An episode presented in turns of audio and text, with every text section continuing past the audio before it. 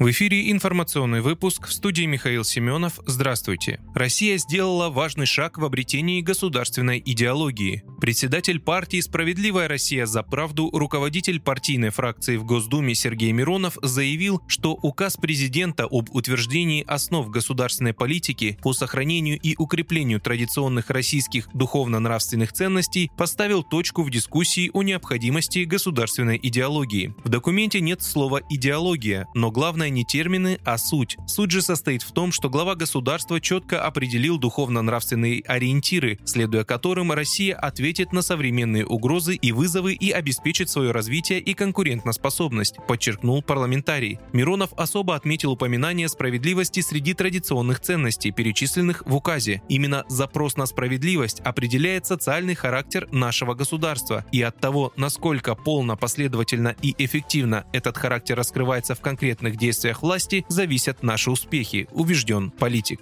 Сергей Миронов обратил внимание на положение указа о том, что реформы в сфере образования и воспитания, культуры и масс-медиа должны проводиться с учетом традиций и опыта российского народа. Руководитель фракции считает, что ценности, отмеченные в указе, в разной степени присущи многим народам. Можно сказать, что это и есть общечеловеческие ценности, и очень важно, что именно Россия их сформулировала, заключил Сергей Миронов.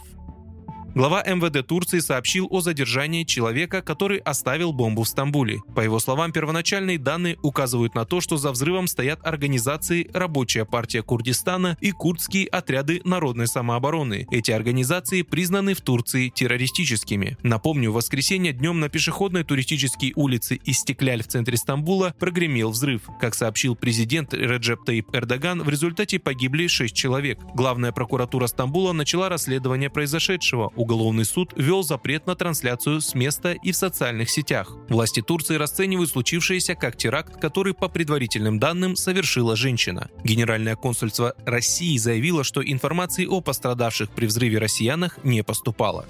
После объявления в России частичной мобилизации в Грузии обосновались свыше 100 тысяч россиян. Об этом заявила президент страны Саламе Зурабишвили в интервью радиостанции «Франц Интер». Зурабишвили подчеркнула, что большинство оставшихся в Грузии граждан России – представители среднего класса и молодежь. По словам главы республики, с 21 сентября российско-грузинскую границу пересекли 700 тысяч россиян, 600 тысяч из которых позже уехали в страны Европы, Турцию или Армению. Напомню, о завершении частичной мобилизации в России глава Минобороны Сергей Шойгу доложил 28 октября. Крупнейшие туроператоры запустят чартерные программы в Таиланд более чем из 10 регионов. Авиакомпания Azur Air перевезет туристов из Москвы, Хабаровска, Иркутска, Красноярска, Новосибирска, Кемерово, Казани, Санкт-Петербурга, Омска, Екатеринбурга, Тюмени, Перми и Уфы, рассказали в Ассоциации туроператоров России. Полеты запланированы с 21 ноября.